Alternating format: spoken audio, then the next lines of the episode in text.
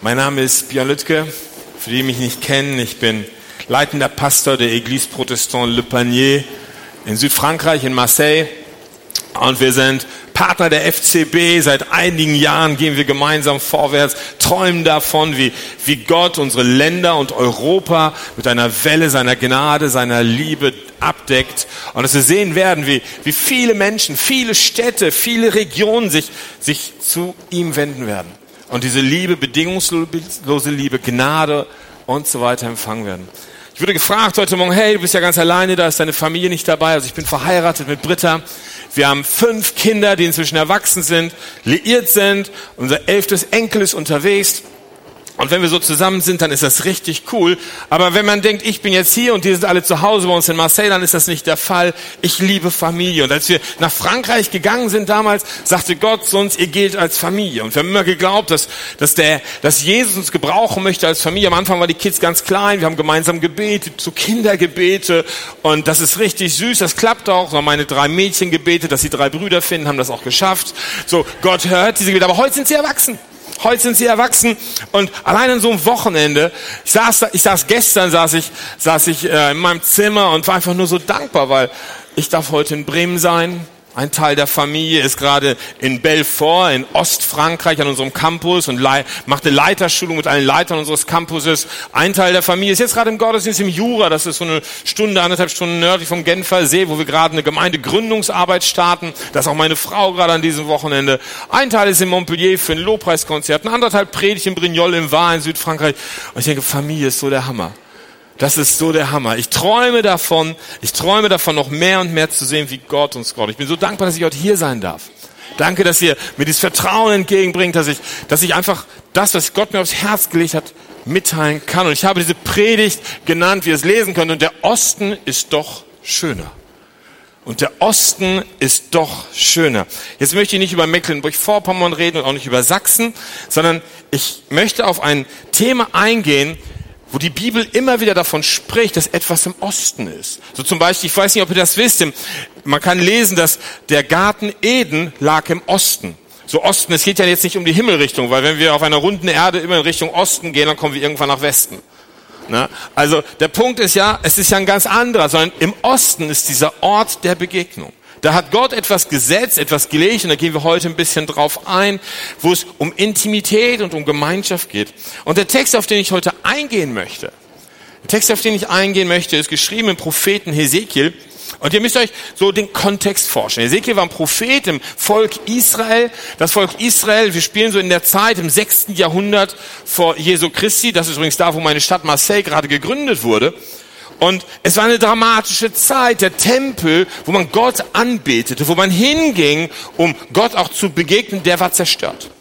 Und Ezekiel war dieser Prophet, der das so miterlebt hatte. Ein paar Jahre nach der Zerstörung hat er eine Vision. Und unter anderem in dieser Vision sehr zentral geht es um den Tempel. Und wir können das im Ezekiel 47, die Verse 1 bis 12 lesen. Und ich möchte, möchte diese Verse jetzt lesen. Da steht geschrieben, und der, ja,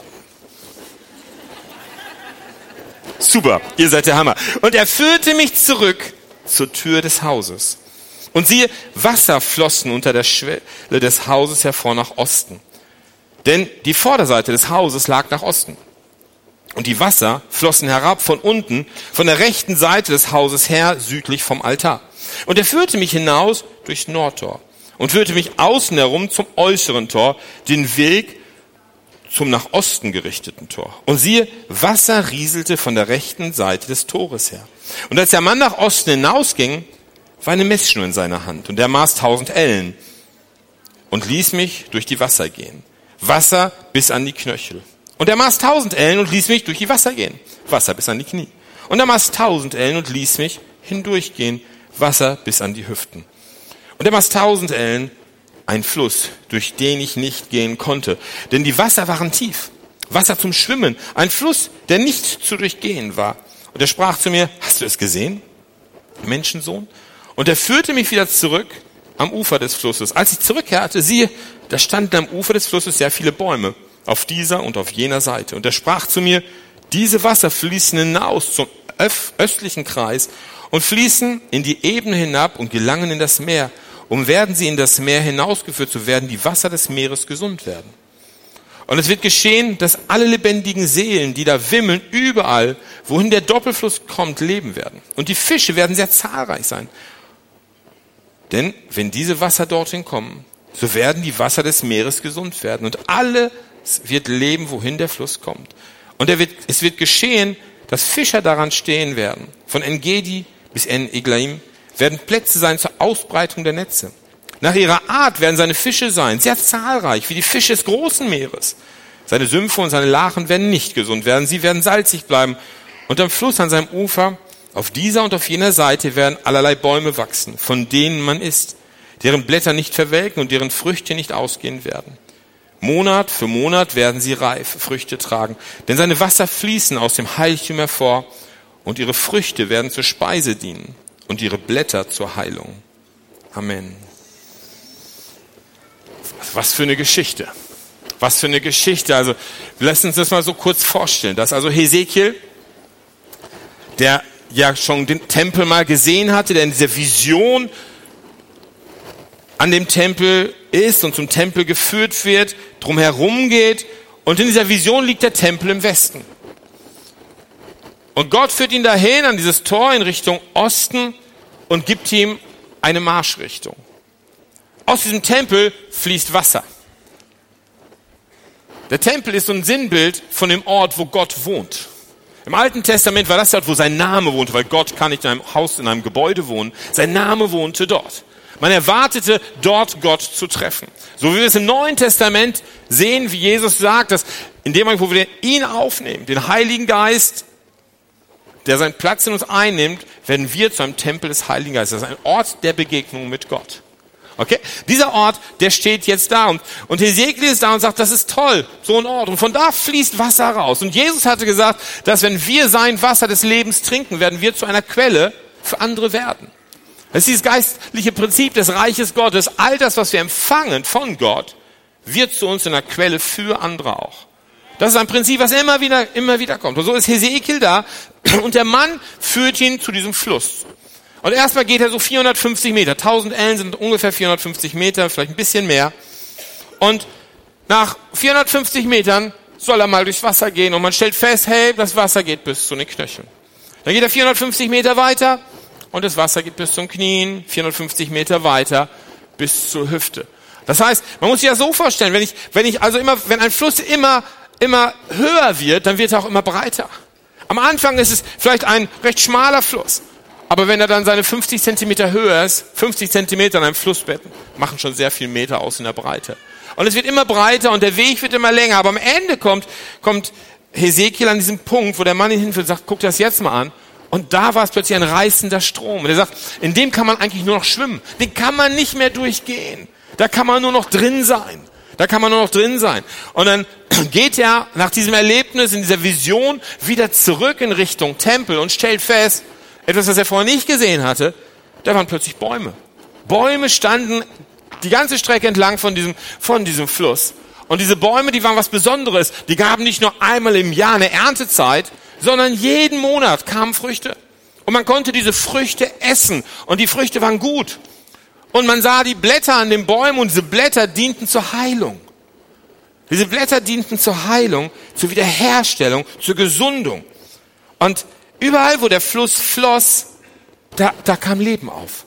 Das Leben multiplizierte sich, das Leben pulsierte. Und da steht geschrieben, dieser, dieser Zusammenhang, das ist symbolisch, eigentlich vom, vom, vom Toten Meer, wo das Wasser reingeht. Und irgendwann wird es so lebendig, dass es so lebendig wird wie das große Meer, das Mittelmeer. Wir wissen ja, dass, dass wenn ein, ein Raum, ein, ein Becken geschlossen ist und da kein Wasser hinzukommt und kein Wasser abfließen kann, dann wird es ein totes Wasser. Dann steht es. Kein Leben kann da drin sein. Ja, und deswegen ist davon die Sprache, dass das Wasser reinfließt, dass das Wasser rausfließt, dass ein Strom dort ist und Leben multipliziert sich, weil Gott immer möchte, dass ein Strom in etwas ist. Dass sich das Leben multipliziert. Jesus hat gesagt, ich baue eine neue Art des Tempels. Und wir können das lesen, Johannes 2,19. Da hat Jesus gesagt, brecht diesen Tempel ab. Und in drei Tagen will ich ihn aufrichten. Was für eine, was für eine Aussage in, einer, in, einem, in einem Kontext, wo das wäre unmöglich. Du kannst ja nicht dieses Riesengebäude, das war, das war, das war, das war, das war imposant, dieses Gebäude in Jerusalem. Das kannst du nicht einfach abreißen, du schon gar nicht allein und in drei Tagen wieder aufbauen. Was er meinte ist, ich werde sterben. Ich werde am dritten Tag wieder auferstehen. Und eine neue Art des Tempels wird da sein. Es wird nicht mehr ein Tempel aus Stein sein, sondern es wird ein Tempel des Geistes in euren Herzen sein. Aber worum es, worum es mir geht in dieser Predigt, ist über diesen Osten zu sprechen. Diesen Osten, diesen Ort der Zusammenkunft. Und wie gesagt, der Garten Eden laut Bibel lag im Osten. Wir stellen fest, dass wir als Tempel des Heiligen Geistes durch Jesus, der unsere Tür ist, durchgegangen sind. Und wir kommen in diesen, wir selber können diesen, diesen Osten erleben, diesen Garten Eden, diesen Ort der Intimität. Ich liebe das so, wenn ich Zeit nehmen kann. Ich stelle mir das so vor, hey, da ist Adam und Eva. Stellt euch einfach den perfekten Ort vor. Vielleicht hast du einen Lieblingsort. Du sagst, wenn ich da bin, da fällt alles von mir ab. Das ist so der Ort, der perfekte Ort für mich. Totale Entspannung. Vielleicht hast du schöne Sonne, französische Weinfelder, keine Ahnung, irgend so was richtig Schönes. Du sagst, abspannen. Und da bist du da, Adam und Eva sind in diesem Garten und, und, und genießen das Leben. Die Bibel sagt, dass sie erst danach im Schweiß ihres Angesichts arbeiten mussten. Sie lebten. Sie genossen das Leben. Sie nahmen die Früchte, sie lebten zusammen, sie, sie amüsierten sich wahrscheinlich, sie hatten Spaß und dann steht da, und Gott kam. Irgendwann am Tag kam Gott auch. Dann kam er mal und dann kam er mal nicht und dann war er da. Und das Schöne ist, Gott fand sie eigentlich. Bis zur Sünde fand er sie immer. Weil er diese Gemeinschaft sucht, diese Intimität. Und das meine ich, wenn ich vom Osten rede, wenn ich von diesem Garten rede, da ist ein Ort der Begegnung mit Gott.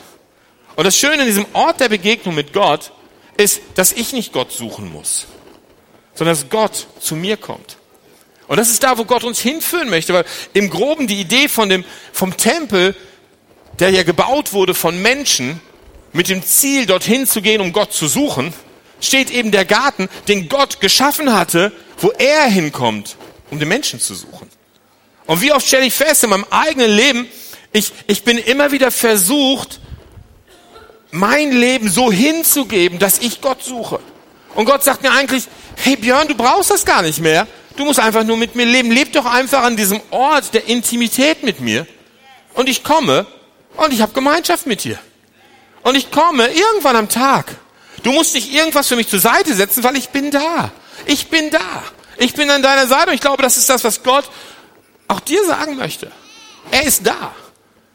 Denn nicht wir müssen ihn suchen, weil wir nicht mehr in diesem Tempel leben. Wir sind der Tempel sondern wir leben an diesem Ort der Gegenwart Gottes, den Ort, den Gott vorbereitet hat, und da kommt er rein.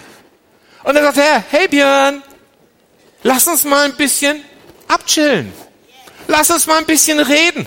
Kennt ihr diese Momente vielleicht, wo ihr so eine Intimität mit Gott habt und dann merkt ihr plötzlich, wow, da kommt, da, da, da fühlt man sich ganz geborgen. Vielleicht kommt ein Friede auf euch. Oder ihr wart ängstlich und plötzlich kommen da, kommen da, kommen da Sicherheiten rein, in Gedanken und in, in Bereiche eures Lebens. Plötzlich, wo ihr euch Fragen gestellt habt, plötzlich habt ihr die Antwort. Und ihr wisst, Gott ist da. Und das sind diese Momente, wo, wo Gott Gott sein möchte. Wo Gott Gott sein möchte. Und wir, wir können einfach seine Kinder sein, die es genießen genießen in dem Garten, den er geschaffen hat. Den Ort der Begegnung, den er geschaffen hat. In diesem Osten. Da können wir einfach sein. Aber das ist ein Weg dahin. Wir müssen also nicht unter dem Druck leben, dass wir Gott nicht genug suchen. Ich habe eine gute Nachricht für uns. Wenn den, den Gott finden möchte, den findet er. Er ist Gott. Er hat, er hat kein Problem, er hat nicht eine Lupe und sucht uns verzweifelt. Der weiß genau, wo wir sind. Der weiß genau, wo wir sind. Dann geht er durch deinen Garten und dann geht er durch den Garten, den er für mich geschaffen hat und sagt, Björn, Björn. Und ich sag, wenn ich nicht woanders hingucke, ja. Und dann ist es schön. Aber lass uns zurückkommen zu, unserer, zu unserem Propheten. Da ist er und wird in dieser Vision an diesen Fluss herangeführt. Und das Ziel, den der Mann in dieser Vision für das Ziel, was er, was er für ihn hat, ist, ihn immer weiter in Richtung Osten zu führen.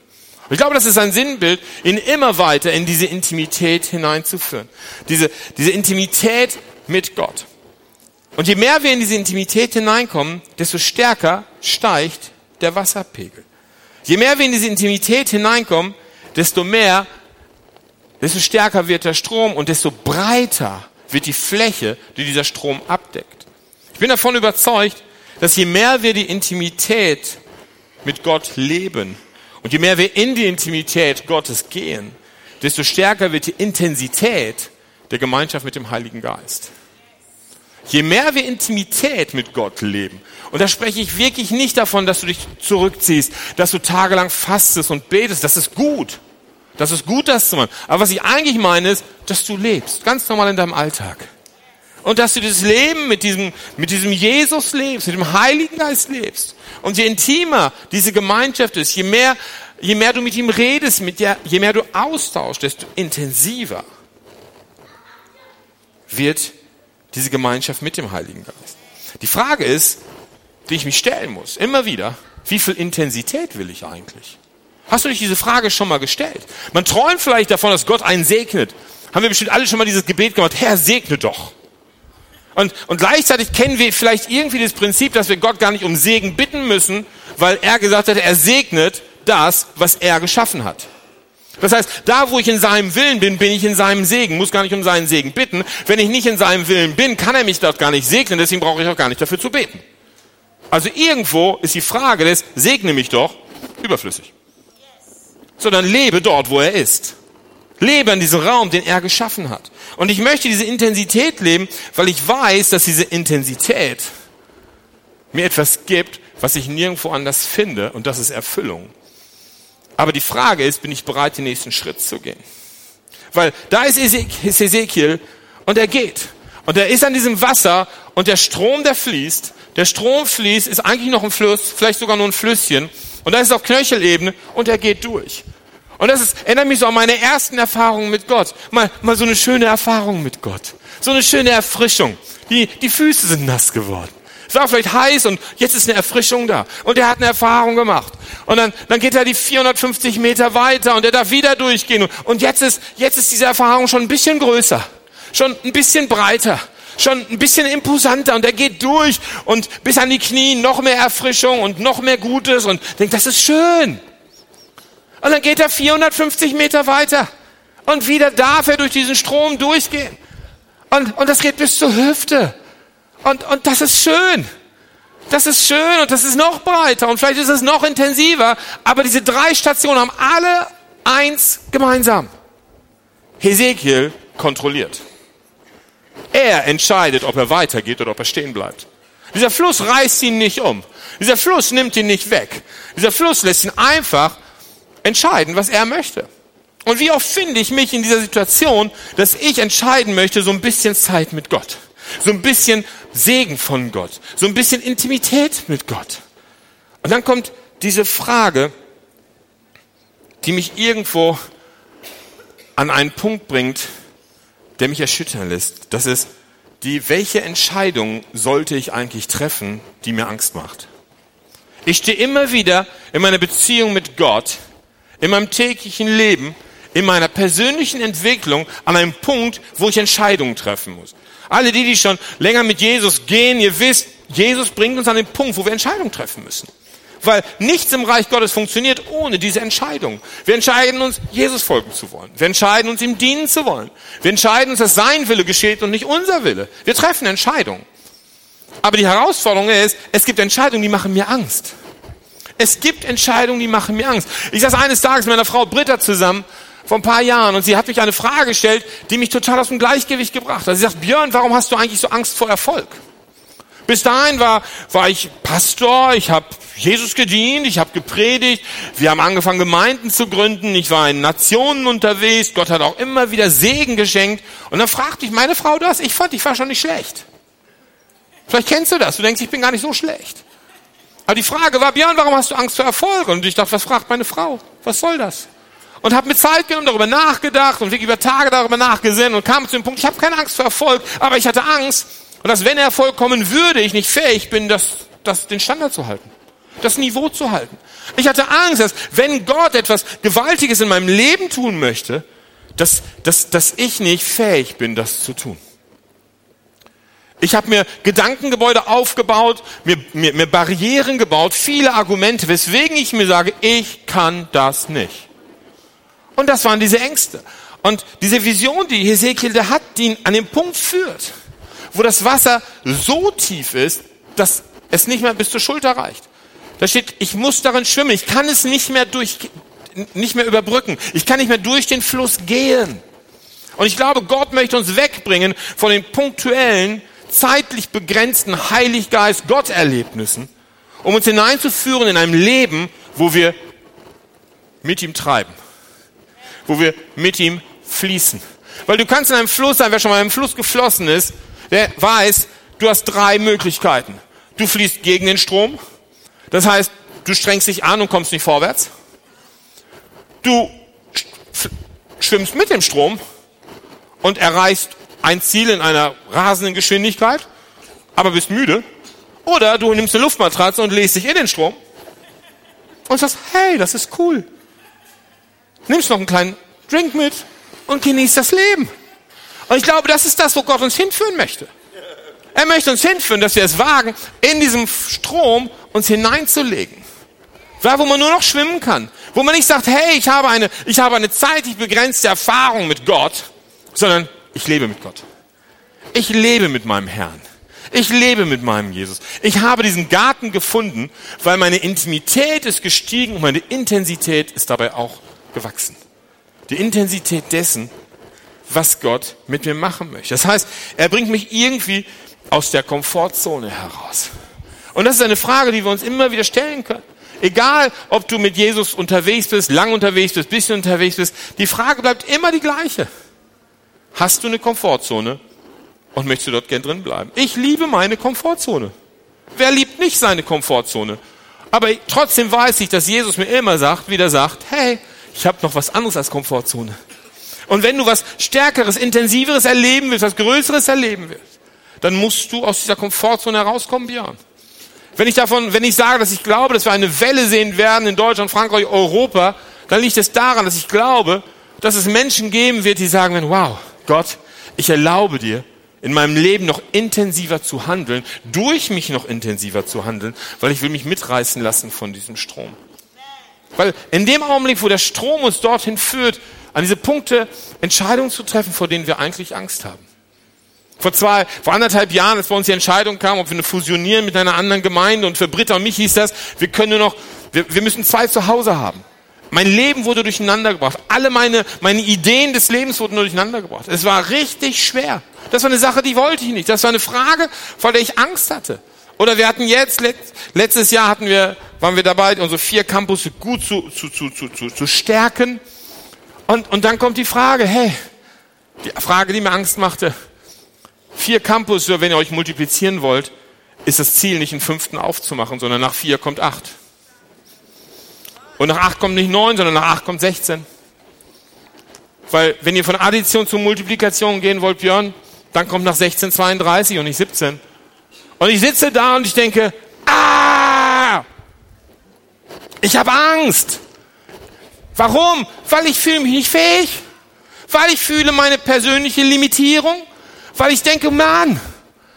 Aber was ich weiß, Gott ist drin. Und die Frage in deinem Leben ist, wo weißt du, dass Gott drin ist und trotzdem hast du Angst hineinzuspringen? Wo in deinem Leben weißt du, Gott ist drin, aber du hast Angst loszulassen?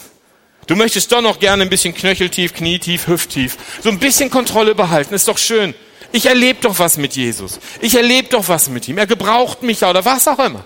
Aber wo ich uns hinführen möchte, in diesen Strom, reißenden Strom, der uns immer weiter nach Osten führt, immer weiter an diesen Ort der Intimität und der Intensität mit ihm. Ich glaube, dass das Gottes Plan ist.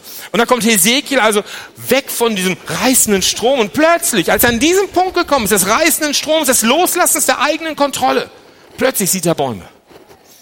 Die hat er vorher nicht gesehen. Plötzlich sieht er Bäume. Da stehen Bäume am Ufer von diesem Fluss.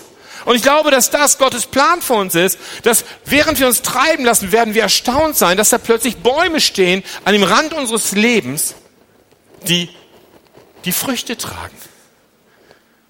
Und nicht Früchte, weil wir wie wild ackern und arbeiten und sonst was, sondern weil wir uns treiben lassen. Weil Gott uns dorthin bringen kann, wo er uns eigentlich haben möchte. Und dann stehen diese Bäume und tragen Früchte. Und zwar ist immer Saison. Es gibt nicht eine Säsaison und eine Erntesaison. Es gibt eine Immersaison. Es wächst immer. Es wächst einfach immer. Letztes Jahr durften wir zum ersten Mal auf unserer Gründungsarbeit in Guadeloupe in der Karibik sein. Nächste Woche fliegen wir wieder dahin mit dem ganzen Team. Und da haben wir etwas erlebt mit Früchten. Ihr müsst jetzt nicht neidisch sein. Da konnten wir nachts nicht schlafen. Wisst ihr warum? Weil wir hatten so große Mangobäume an unserem Haus. Und die ganze Nacht fielen diese Mangofrüchte auf unser Dach. Und da lagst du im Bett und bang, bang, weil die haben Metalldächer. Und genau, heul doch. Ja, ja. Und, aber am nächsten Morgen, am nächsten Morgen beim Frühstück brauchten wir uns nur einen Kaffee machen. Dann gingen wir raus auf die Terrasse, sammelten ein paar Mangofrüchte ein und da hatten wir unser Frühstück. Und denkst, so stelle ich mir Eden vor. Das ist der Hammer. So stelle ich mir den Garten vor. Und so stelle ich mir die Bäume der Früchte Gottes vor in meinem Leben. Und es ist nicht nur Frucht da, sondern diese Bäume, die wachsen, tragen auch Blätter, die Heilung tragen. Das Leben multipliziert sich. Und wo immer dieser Fluss hinkommt, der Fluss deines Lebens, um dein Leben herum, wird sich Leben automatisch multiplizieren. Nicht, weil du Gott suchst, sondern weil er dich gefunden hat und dich tragen darf. Weil er dich gefunden hat und dich tragen darf. Und so glaube ich, dass, dass heute in diesem Gottesdienst Gott uns diese Frage stellen möchte, dir diese Frage stellen möchte. Hey, was ist die Entscheidung, die du treffen könntest, die dir ein bisschen Angst macht? Die, die, die dich unsicher macht? Wo du gerne erst ein paar Antworten hättest und die schlechte Nachricht ist, Gott wird sie dir nicht alle geben. Wo du gerne noch ein paar Klarheiten hättest und die schlechte Nachricht ist, im Glauben laufen heißt auch, nicht alles zu sehen. Es ist eine Entscheidung. Es ist eine Entscheidung in die Unsicherheit hinein, aber mit einer Sicherheit, weil man von Gott getragen ist. Das ist Glauben. Und ich glaube, das ist das, was Gott mit uns machen möchte. Gott möchte uns an einen Ort führen, wo wir nicht länger in dem Tempel unseren Glauben in vier Wänden leben, sondern im Garten dieser Welt. In dem Garten dieser Welt. Wo wir, wo wir Plätze einnehmen, die wir bis jetzt nicht hatten. In unserem Campus in Brignoles in, in, in der Provence in, in, Südfrankreich haben wir gerade ein Projekt gestartet, wir nennen das die Liebesepidemie. Epidemie der Liebe. Und, und wir gehen hinaus und wir gucken, wie wir als Gemeinde, auch als Campus, die Stadt so sehr lieben können, Christen und Nichtchristen, dass sie auf uns, dass sie reagieren müssen. Dass sie begeistert sind. Und Gott öffnet gerade die Türen im Rathaus. Restaurants, Bars, selbst ein Hotel jetzt, Läden wollen Partner werden. Einfach nur gucken, wie sie Menschen helfen können in dem Umfeld. Ein ganzes Konzept, was sie entwickelt, was wir in unseren Campussen multiplizieren werden. Und wisst ihr was? Wir hatten Angst davor. Weil die, die Welt, die Menschen haben uns komisch angeguckt als Gläubige. Und innerhalb von zwei Monaten waren wir Nummer eins auf der Titelseite unserer regionalen Zeitung.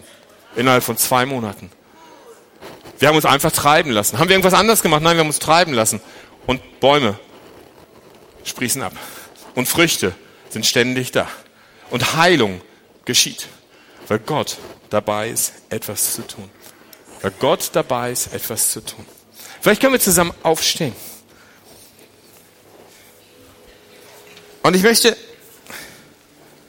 ich möchte dich betten, den Mut zu haben, in einen Spiegel zu gucken in einen virtuellen Spiegel. Wir haben alle unsere Geschichte. Und unsere Geschichte hat Spuren in unserem Leben hinterlassen. Und die Spuren dieses Lebens und unserer Geschichte produzieren unter anderem Unsicherheiten, gewisse Ängste. Weil wir schon mal irgendwo eine schlechte Erfahrung gemacht haben oder irgendwo eine schlechte Geschichte gehört haben. Und diese Unsicherheit und diese Ängste bringen uns immer wieder an diesem Punkt, doch nicht weiter zu gehen als das Wasser bis zur Hüfte. Warum sollte ich was ändern? Es ist doch schön. Warum sollte ich mich in irgendwas hineintreiben lassen, was ich ja noch nicht mal kenne? Im Endeffekt ist es alles eine Frage des Vertrauens. Gott möchte, dass aus diesem Tempel, der du bist, ein Strom fließt, der aus einem Rinnsal zu einem reißenden Strom wird.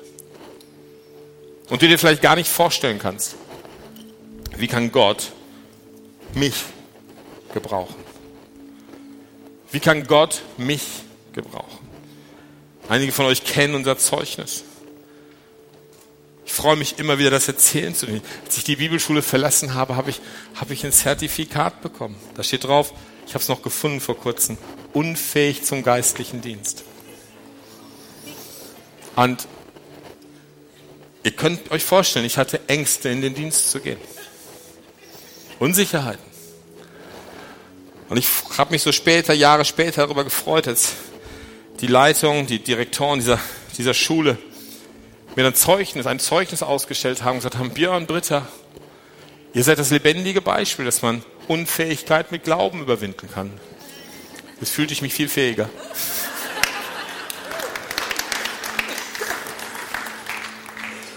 Wir haben alle Ängste und Unsicherheiten. Wir haben alle Komfortzonen. Das ist gar keine Frage.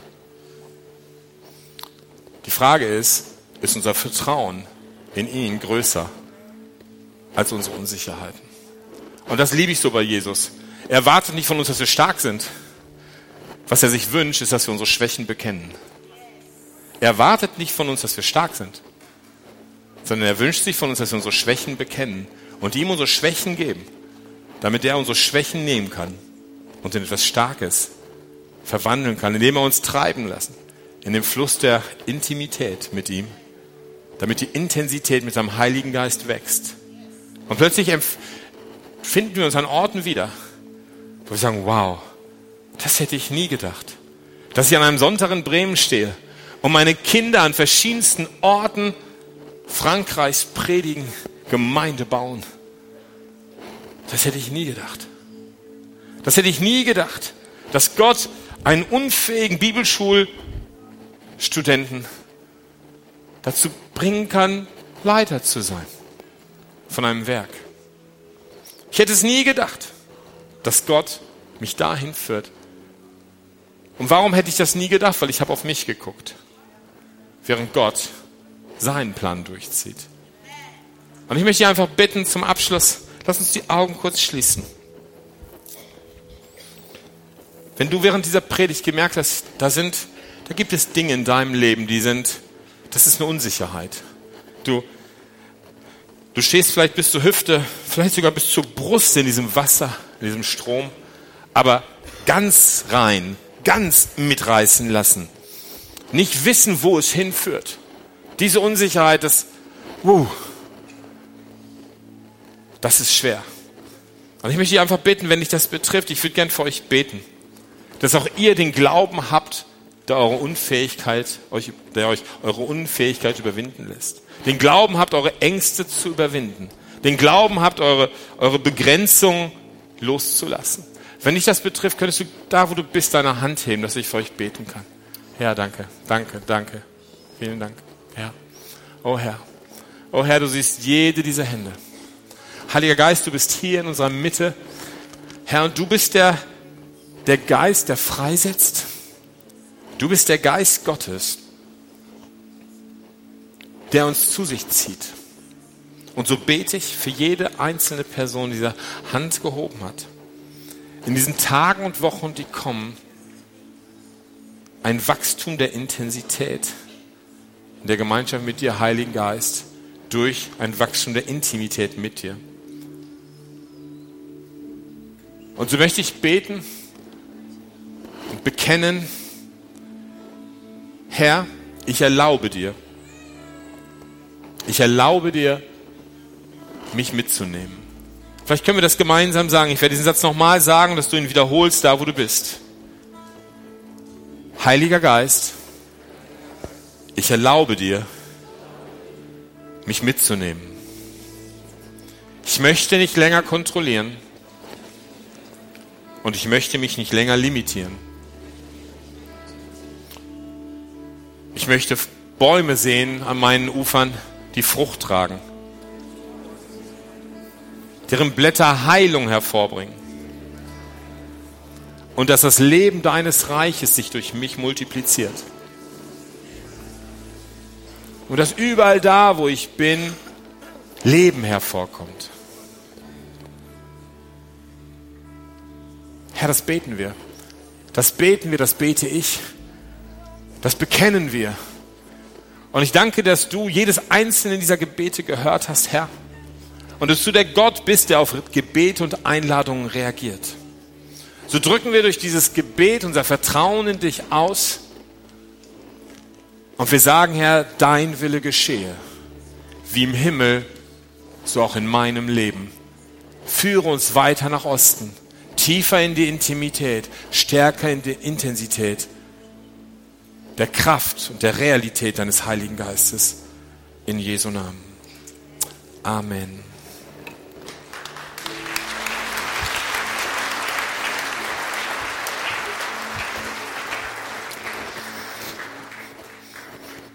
Und so möchte ich uns alle segnen mit dem hohen priesterlichen Segen und sagen, der Herr segne dich und behüte dich. Der Herr lasse sein Angesicht leuchten über dir und sei dir gnädig. Der Herr hebe sein Angesicht über dir und schenke dir Frieden. Habt einen guten Sonntag und eine gute Woche.